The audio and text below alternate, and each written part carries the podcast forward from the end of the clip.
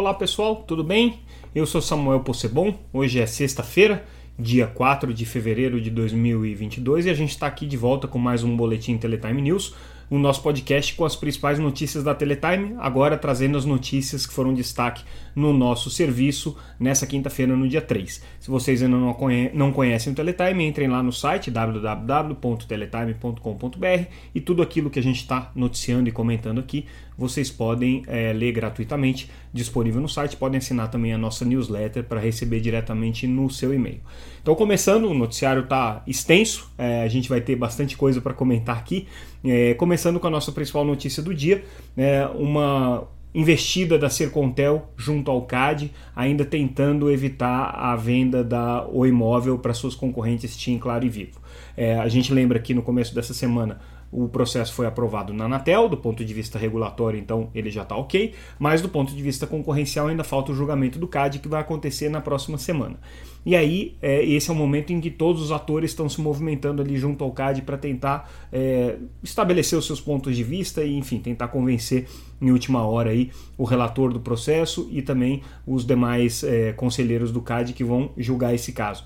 E aí a Sercontel, por, por meio de carta, né, ela é, foi bastante dura com relação à operação, fazendo uma série de é, restrições. Lembrando que a própria Sercontel já vem é, pedindo, é, já vem atuando como parte desse processo desde o começo, né, juntamente com a Telcomp, a Associação NEL, é, o IDEC, enfim, a Algar, é, outras empresas e entidades que também entraram como parte do processo do imóvel junto ao CAD. Sercontel é de, um desses atores. A Sercontel de lá para cá se tornou é, um player mais relevante porque juntamente com a Copel, que é do mesmo grupo econômico, né, então na verdade são a mesma empresa, juntamente com a Copel Telecom, ela foi vencedora de lotes importantes do leilão de 5G, se tornou um ator é, de peso. É, inclusive, nessa sexta-feira, anunciaram uma grande aquisição de um provedor é, de infraestrutura no interior de São Paulo. Então, assim, foi uma, uma transação relevante para a estratégia é, da Copel de ampliar ainda mais é, a sua presença. E aí, junto ao CAD, o que eles estão colocando, o que eles estão estabelecendo ali, é que é, as medidas que estão sendo é, negociadas né, como parte do acordo do CAD com é, os compradores, com a Claro, com a TIM e com a Vivo, são insuficientes. Eles pedem é, medidas né, que tenham caráter estrutural e não simplesmente é, comportamental. Então, o que significaria isso? Significaria que é, parte dos ativos da Oi Imóvel, seja espectro, seja assinantes, deveria ser sim é, compartilhada com o restante do mercado para que isso não criasse é, uma acomodação e não criasse uma concentração excessiva junto a Claro, a TIM e a Vivo. Então, nesse pedido, nessa carta, eles alegam que 97% do espectro abaixo de 3 GHz, que é o espectro considerado mais nobre para telefonia móvel, é, vai estar tá concentrado nessas três é, empresas compradoras, né? mesmo com o leilão de 5G, isso não foi é, é, reduzido de maneira significativa, porque são espectros é, mais altos, então tem uma série de dificuldades técnicas ali para você conseguir fazer é, uma cobertura com maior abrangência, enfim, com você otimizar a quantidade de herbes, já fica um pouco mais complicado. E, além disso, é, eles estão colocando que as medidas que estão é, sendo sugeridas ali, como é, obrigatoriedade de run sharing, por exemplo, é, para cidades, é, só para cidades abaixo de 100 mil habitantes, não faz é, sentido, porque a competição se dá em cidades maiores do que isso e que, na prática, o modelo de run sharing que as operadoras praticam entre si só permite que uma troque, com a outra, porque são acordos que envolvem aí, paridade de volumes né, de, de, de compartilhamento de infraestrutura Também questionam é, a obrigatoriedade de uma oferta no atacado para operadores virtuais, para MVNOs, dizem que isso não adianta nada. Né? Você fazer uma oferta no atacado não significa que você tem que obrigar as empresas a fazerem um negócio é, como um eventual MVNO que venha a entrar no mercado. Então, o que eles estão sugerindo é que parte da capacidade da Oi Imóvel seja utilizada é, obrigatoriamente para atender o mercado de MVNOs. Né? É, enfim, eles estão agora com, com, uma série de restrições colocadas. E aí a gente traz uma informação exclusiva para esse podcast é, e para os ouvintes aqui da nossa, do nosso boletim no YouTube, é, que é o fato de que pode ser que a Sercontel conteste na Anatel a aprovação da venda da imóvel por conta da legalidade da sessão. A gente já vem falando disso há alguns dias. É, a sessão que aprovou o imóvel, tanto a primeira parte, no dia 28 de janeiro, quando o voto foi apresentado, quanto a segunda parte, no dia 31 de janeiro, quando os demais conselheiros votaram, está sendo questionada por uma série de tecnicalidades ali sobre quem deveria ser o presidente da Anatel na ocasião é, que as sessões aconteceram. No dia 28, existe uma dúvida se deveria ser a superintendente mais antiga da Anatel, nesse caso é, seria Elisa Leonel, que é superintendente de relações com o consumidor, porque não havia uma lista de substitutos designada e o presidente em exercício naquela ocasião, Emanuel Campelo, já não seria mais presidente, uma vez que o presidente titular já havia deixado o cargo e o seu substituto, que é o, é o, o, o superintendente Rafael, é, também é, já tinha se encerrado é, como, como no seu período de interinidade. Então, é, havia essa dúvida com relação ao dia 28, no dia 31 igualmente, porque já saiu aí o decreto de substitutos designando um outro superintendente, mas ele não foi nomeado a tempo é, então a reunião da Anatel que sacramentou a venda do imóvel aconteceu só com quatro conselheiros. Parece né, que existe um movimento é, da Sercontel no sentido de questionar judicialmente o resultado dessas sessões, ou administrativamente, a gente ainda está apurando isso. É, mas o que a gente conseguiu descobrir até agora é o seguinte: de fato existe uma vulnerabilidade, tanto que a Procuradoria da Anatel fez uma consulta à CGU para saber efetivamente quem deveria ter assumido a presidência da Anatel é, no período de interinidade, de, de, de, vacância do presidente, então se deveria ser a superintendente mais velha, não existe essa dúvida. E também existe o questionamento para saber se no dia 31 o é, superintendente que foi nomeado por decreto deveria imediatamente ter sido colocado como presidente ou se deveria, como de fato aconteceu, haver um processo de convocação, né, votação dos demais conselheiros e aí sim ele seria colocado como presidente, que, que aconteceu. Nesse momento, o presidente da Anatel é o superintendente Wilson Diniz Welles, que é superintendente de fiscalização, que foi nomeado por isso. Então, existe essa consulta da Procuradoria junto à CGU.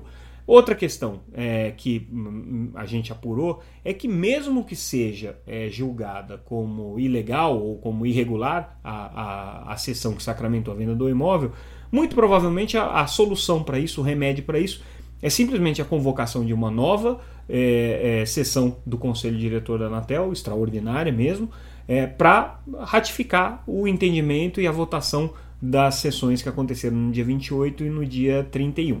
É, provavelmente o, o, o, resultado do processo não vai mudar, os conselheiros vão manter os seus votos tais como foram é, é, conduzidos, né? mas teria que ter essa nova sessão. Isso daí pode sim ser um problema para a Oi por conta do, do, do, dos prazos administrativos que ela tem para fechar a venda junto às compradoras de imóvel e, e, claro, porque havia aí uma expectativa de que se pudesse fazer toda essa conta né, de quanto que uma parte vai pagar para outra em cima dos balanços apenas de janeiro. Então, se a decisão acaba ficando em fevereiro, você tem que colocar mais essa conta no balanço aí, o que jogaria a conclusão do processo na prática para março, né? lembrando que a, o, o, o, final da recuperação judicial está marcado para o final de março, então o prazo começa a ficar meio apertado aí. Isso ainda é uma pauta, como eu disse, a gente está apurando detalhes dessa história, não tem nem a confirmação de que a Sercontel fez esse questionamento e nem a negativa de que ela fez esse questionamento. Até onde a gente apurou, isso ainda não bateu no conselho da Anatel, é, mas o, o boato era muito forte e a gente está tentando ter um pouco mais de detalhes sobre isso, mas esse é o bastidor, esse é o contexto é, do que está acontecendo nesse caso. Bom, a gente vai seguir acompanhando esse caso do imóvel, que evidentemente ele é super relevante para o mercado e para o desenrolar é, do, do, dos acontecimentos aí no que diz respeito à concentração, à competição e ao próprio mercado de telefonia móvel. É, uma outra notícia mais ou menos relacionada com essa, a Oi hoje liberou é, um, um, dos seus diretores estatutários para assumir uma função executiva na Vital. A gente está falando do José Cláudio Moreira Gonçalves, é, mais conhecido como Naval. Naval é um dos mais experientes profissionais da área de telecomunicações, já atuava é, na, na, na Oi é, há, há 22 anos, então com uma longa trajetória aí junto à empresa, era o principal executivo responsável pela parte de operação e engenharia da, da, da Oi, como toda a parte agora de é, infraestrutura passou para Vital. A Oi hoje é uma empresa de serviços, ela não tem mais infraestrutura própria, é, e justamente essa é a área de atuação do, do Naval. Ele vai agora assumir uma função executiva. A gente não tem ainda precisado qual vai ser essa função, por enquanto não está designada, mas se fala que ele vai assumir a área de inovações da Vital. Então, estamos acompanhando aí também essa transação é, de pessoal de carreiras entre a Oi e a Vital. Muita gente está saindo da Oi indo para a Vital, assumindo posições, mas a gente lembra que enquanto não tiver aprovação definitiva da Vital na Anatel, é, não assume um CEO, provavelmente vai ser o Amos Guinness, que já foi CEO da, da Telefônica, já foi CEO da GVT e hoje é um dos sócios aí do BTG nesse processo. Ele que vai assumir o comando da, da Vital é, e ele é um profissional extremamente é, experiente já do mercado de telecomunicações, tem o seu grupo, tem o seu grupo de executivos ali de confiança, certamente vai trazer nomes também que a gente vai anunciar à medida que eles forem entrando no circuito. É, ainda referente a Oi, uma informação importante, né? ela recebeu aqui um alerta da, da, da B3, a Bolsa de Valores, é, com relação à negociação das suas ações, que está abaixo de um real. Na verdade, estava abaixo de um real, já deu uma subidinha, já está acima de um real. Pelas regras da bolsa, as ações não podem ficar por muito tempo abaixo de um real. A empresa é obrigada a apresentar, nesse caso, um plano de consolidação para que os valores fiquem é, mais significativos, os valores absolutos fiquem mais significativos. Não significa que vai diminuir a quantidade de, é, de, de, ações é, junto ao público, né? o que vai acontecer é que a quantidade de ações vai diminuir, o percentual fica o mesmo. Né? Então elas se consolidam. Quem tem 10 ações passa a ter uma ação, né? mas com valor 10 vezes maior. Então, normalmente é isso aqui que acontece. Mas isso aqui é, ainda está suscetível é, a chuvas e trovoadas. A Oi está aguardando a conclusão do processo de venda da Oi Imóvel. Tem a Vital também, a aprovação da, da venda é, do controle da Vital para o BTG também na linha. Tem a questão da própria recuperação judicial e agora os planos estratégicos que a empresa vai anunciar. Então, dizer que a empresa está valendo pouco hoje não quer dizer muita coisa, pode ser que daqui a pouco ela se recupere. Uma situação não exatamente igual, mas que guarda alguma semelhança, está sendo vivida pela BrisaNet. Nesse caso, o que, que aconteceu? Desde que ela abriu em bolsa no ano passado, as ações dela já caíram 68%. É, o, o, valor, portanto, está baixo, né, muito baixo do que estava na ocasião. A empresa ainda está capitalizada por conta da abertura de, de, de, do IPO que ela fez no ano passado, então ela está aproveitando esse momento de baixa para recomprar 10% das ações circulantes. Isso é também uma forma de segurar um pouco o preço do papel, porque valoriza é, a empresa e dá um pouco mais de solidez para a posição financeira é, da própria Brisanet. É, e é uma oportunidade também, né? Ela, ela abriu em bolsa com um valor 70% maior, agora está abaixo, ela tem dinheiro em caixa, ela faz a recompra dessas ações aí com um lucro em cima dessa operação. Então, para a Brisanet passa a ser interessante, ela foi autorizada pela B3 a fazer essa recompra, vai ficar momentaneamente com o capital um pouco é, é, aberto em bolsa, um pouco abaixo dos limites que são pedidos pela bolsa, mas está devidamente autorizado e ela deve fazer essa operação em breve. É, outra notícia importante do dia é a ouvidoria, é, a Anatel anunciou né, que é, houve uma redução significativa das reclamações é, dos consumidores de telecomunicações junto à agência, né? É, e o significativo é, é expressivo mesmo. Em, em 2021 caíram 24,4% essas reclamações, quase um quarto aí é, em relação ao que a gente viu em 2020, que foi um ano atípico, porque por conta da pandemia o nível de reclamação ficou mais ou menos estável em relação a 2019, hum, quebrando uma tendência que já vem desde 2013 de queda consistente nos índices de reclamação. Então o setor de telecomunicações está gerando menos reclamação, aparentemente está atendendo melhor os consumidores e esse é um processo é, que vem é, é, gradual, mas constante desde é, de 2013. O que é, a gente chama atenção aqui é que essa redução se deveu, segundo a própria Anatel, principalmente é, à ampliação do uso do canal de ouvidorias por, pelas operadoras. Lembrando que a obrigação das ouvidorias é, foi colocada recentemente pela, pela agência, é uma previsão do novo Regulamento Geral de Consumidores que ainda vai ser votado pelo Conselho da Anatel, é, mas agora todas as empresas têm esse canal, que é uma espécie de um canal é, VIP, um canal em que uh, os assuntos são resolvidos é, por grupos mais especializados de profissionais, por, por, por, por um atendimento mais é, cuidadoso, não é simplesmente o atendente de call center que é, eventualmente faz venda, faz atendimento, dá suporte, dá manutenção. Nesse caso aqui, são profissionais voltados, do, os ouvidores, para entender o problema do consumidor e tentar resolver isso daí de uma maneira mais efetiva. Isso tem dado resultado.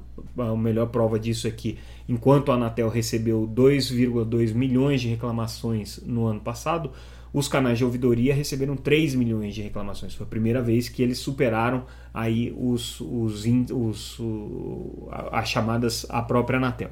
Né? É, então é um processo aí de recuperação e de melhoria constante. Se a gente olhar por serviço, interessante olhar isso, né? É, banda larga fixa, que foi um serviço que em 2020 foi muito problemático, porque foi o primeiro ano da pandemia, estava todo mundo em casa é, tentando acessar os seus serviços pela banda larga doméstica e aí percebeu que muitas vezes não tinha é, é infraestrutura suficiente para aquilo, não houve nenhuma falha sistêmica mas as pessoas se sentiram insatisfeitas ou porque tinham o plano é, com velocidades mais baixas ou porque a sua rede interna não estava preparada para é, tantas atividades ao mesmo tempo, videoconferências, videoaulas e tudo mais. É, enfim, foi um ano em que houve mais reclamações é, com relação à banda larga fixa e com relação à banda larga móvel. No ano de 2021, isso aqui se reverteu, então houve uma queda de 26% nas reclamações de banda larga fixa, é, na banda larga móvel a queda foi de 16%, é, na telefonia fixa foi de 22% e na TV por assinatura, o índice aqui mais expressivo, o, as reclamações caíram 40, quase 47%. Então é, foi uma, uma mudança, perdão, 44%. Foi uma mudança expressiva aí é, em relação ao ano de 2020. É, a gente também dá aqui já um spoiler com relação ao nosso noticiário é, dessa sexta-feira, uma outra matéria que a gente vai fazer. Não foi só na Anatel que esses índices caíram, não. Tá? Se a gente olhar consumidor.net e se a gente olhar os PROCONs, também houve é, uma redução expressiva de reclamações é, com relação ao setor de, de, telecomunicações. E, pela primeira vez, o setor de telecomunicações está é, atrás do setor de financeiro em relação a reclamações. Ou seja, hoje o setor de financeiro, bancos, é o setor que mais gera reclamações nos PROCONs e no consumidor.net. A gente vai trazer uma matéria sobre isso nessa sexta-feira, mas já está aqui o primeiro spoiler com relação a essa pauta que a gente está levantando. Então, é, esse aqui foi o nosso, a nossa notícia com relação à questão é, dos, do, das reclamações na agência, reclamações na Anatel. Indo adiante é, com, o nosso, com o nosso noticiário, uh, a gente traz uma notícia também importante com relação a, aos resultados é, da Nokia.